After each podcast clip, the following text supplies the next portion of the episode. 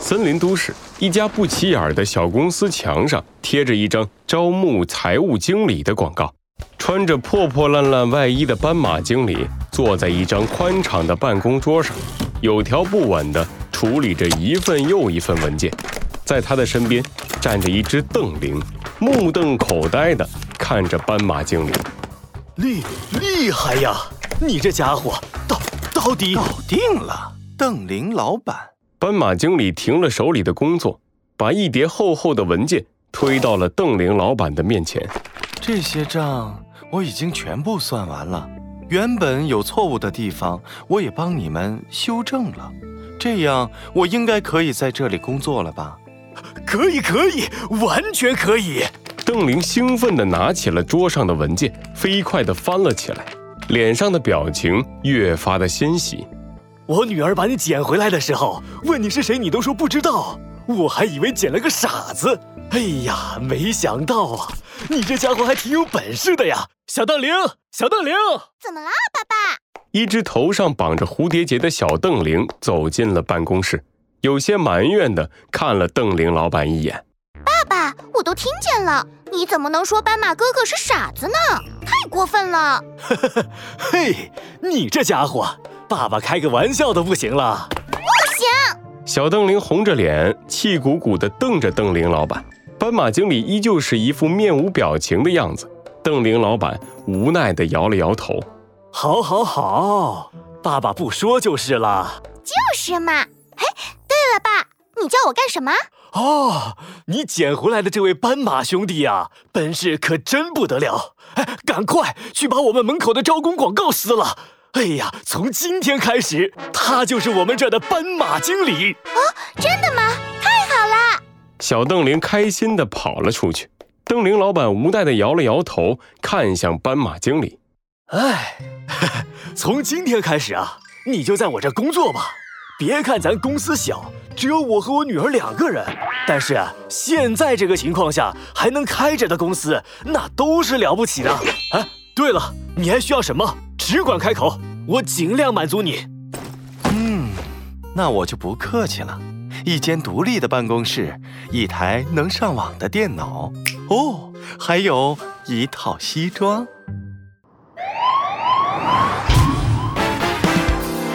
罪恶藏在谜题之下，真相就在推理之后。猴子警长探案记。斑马经理，斑马经理换上了西装，坐到了属于他的办公室里，飞快地敲击着键盘。他的眼睛一动也不动地盯着电脑屏幕。森林都市基因研究所，屏幕上。显示着基因研究所的照片，充满科技感的白色建筑前站着微笑着的丹顶鹤。斑马经理看着这张照片，紧紧地皱着眉头。嗯，我和那只雪鸮为什么会从那里醒来，然后又被赶了出去呢？我到底是谁？他又是谁？那只似乎知道我们过去的丹顶鹤是谁？嗯。要解决的问题实在是太多了。一阵敲门声打断了斑马经理的思考。小邓玲小心翼翼地探出了他的小脑袋。啊，斑马哥哥，已经很晚了，爸爸先回去了。我们要不要去吃饭呢？哦，已经这个时候了吗？斑马经理看了一眼屏幕上显示的时间，已经是晚上八点。不好意思了，小邓林，让你等我这么久。啊，没事，斑马哥哥，我我本来就有工作还没做完。小邓林走进了办公室，站到了斑马经理的身边，偷偷的瞟了一眼电脑屏幕上的内容，好奇的问道：“哎，基因研究所，斑马哥哥，这和你的身世有关吗？你是不是想起了什么呀？”哎，还是一片空白，恐怕。还要再打扰你们一段时间，斑马经理显得有些无奈。不过，小邓玲一听斑马经理的话，反倒显得有些开心的样子。啊，没关系，斑马哥哥，不着急，你慢慢找就可以了，不急不急。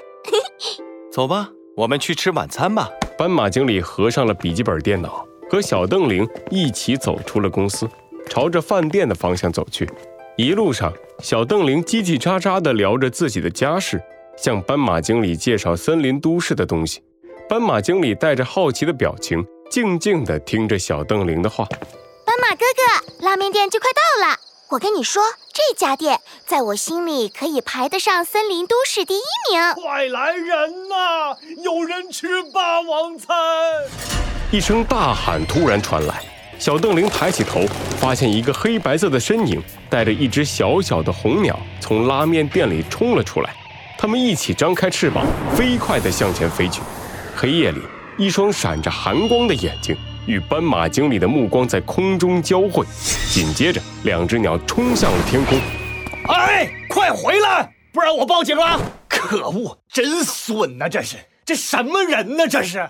拉面店的老板举着勺子，气呼呼地冲着天上大喊。小邓玲走了过去，好奇地询问道：“哎，老板，出什么事了？”“嗨，有两个人来我店里吃饭，说要吃拉面。”我当时辛辛苦苦拉了两碗出来，这俩人吃完就跑了，就飞走了，不给钱，我不白拉了，气死我了！老板气得举着勺子，恶狠狠地向空中抽了两下，发泄自己的愤怒。斑马经理走了过来，拍了拍老板的肩膀：“别生气，老板，为了那种人生气不值得。不如你说说刚才那两个家伙长什么样，以后让大家都防着点他们。”有道理，这两个损色我记得，一个是黑白色的雪橇，另外一个像是他的小跟班儿吧，一只小红隼。哦，斑马经理的脑海里浮现了在黑暗中和他交汇的目光，嘴角忍不住露出了一丝嘲弄的笑容。果然是他。怎么了，斑马哥哥？哦，没事儿。我们快来吃饭吧，肚子都饿了。喂，你还要跟我到什么时候？爷都说了，哎，爷可不是什么好人。你再跟着我，你也没救了啊！雪橇气呼呼地走在前面，小红隼亦步亦趋地跟在雪橇身后。听到雪橇这么说，小红隼也不生气，反倒是回呛了一句：“我我没跟着你，这路又不是你的。”我只是恰好跟你走一条路罢了。嘿嘿，嗯有这么恰好的吗？那你也恰好跟我一起去吃拉面，哎，恰好跟我一起不给钱。我和你才不一样呢！我把自己的羽毛压在老板那边了，等我有钱了就去赎回来。哟，就一根破羽毛，这值多少钱呢？哼，你这家伙！吃白食儿你还不承认？哎，这就过分了啊！爷虽然做了坏事儿，但是爷坦坦荡荡。我没有，你就有。没有，你就有。我没有。底下那俩家伙咋咋呼呼的，在吵什么呢？鸭嘴兽站在高楼的窗边，一边欣赏着窗外的风景，一边惬意地喝着咖啡。弗兰熊坐在旁边，对着电脑飞快地操作着。喂，你有空在那里悠哉悠哉地看风景，还不如赶快过来帮忙呢。帮忙？帮什么忙？鸭嘴兽，我请你过来是让你帮我完善那个东西的，不是让你在这里看风景的。弗兰熊的屏幕上显示着三件装备，分别是星星徽章、摩托车和一件红马甲。他们一会儿聚在一起，一会儿散开。在三件装备的底下还显示着一行小字：拉普拉斯系统进度百分之五十六。哎，这个嘛。我一个老年人刚到这儿来，需要多休息。你还是等我休息够了再说吧。你可恶，看招！哟，臭小子还来？行，让你爹我再陪你玩玩。就在弗兰熊和鸭嘴兽即将再次展开战斗的时候，屏幕上突然传来了一份邮件。弗兰熊放下了机械手臂，轻轻地点了一下屏幕，随后露出了笑容。速度很快嘛！猴子警长他们马上就到地图上标记的第二个地方了。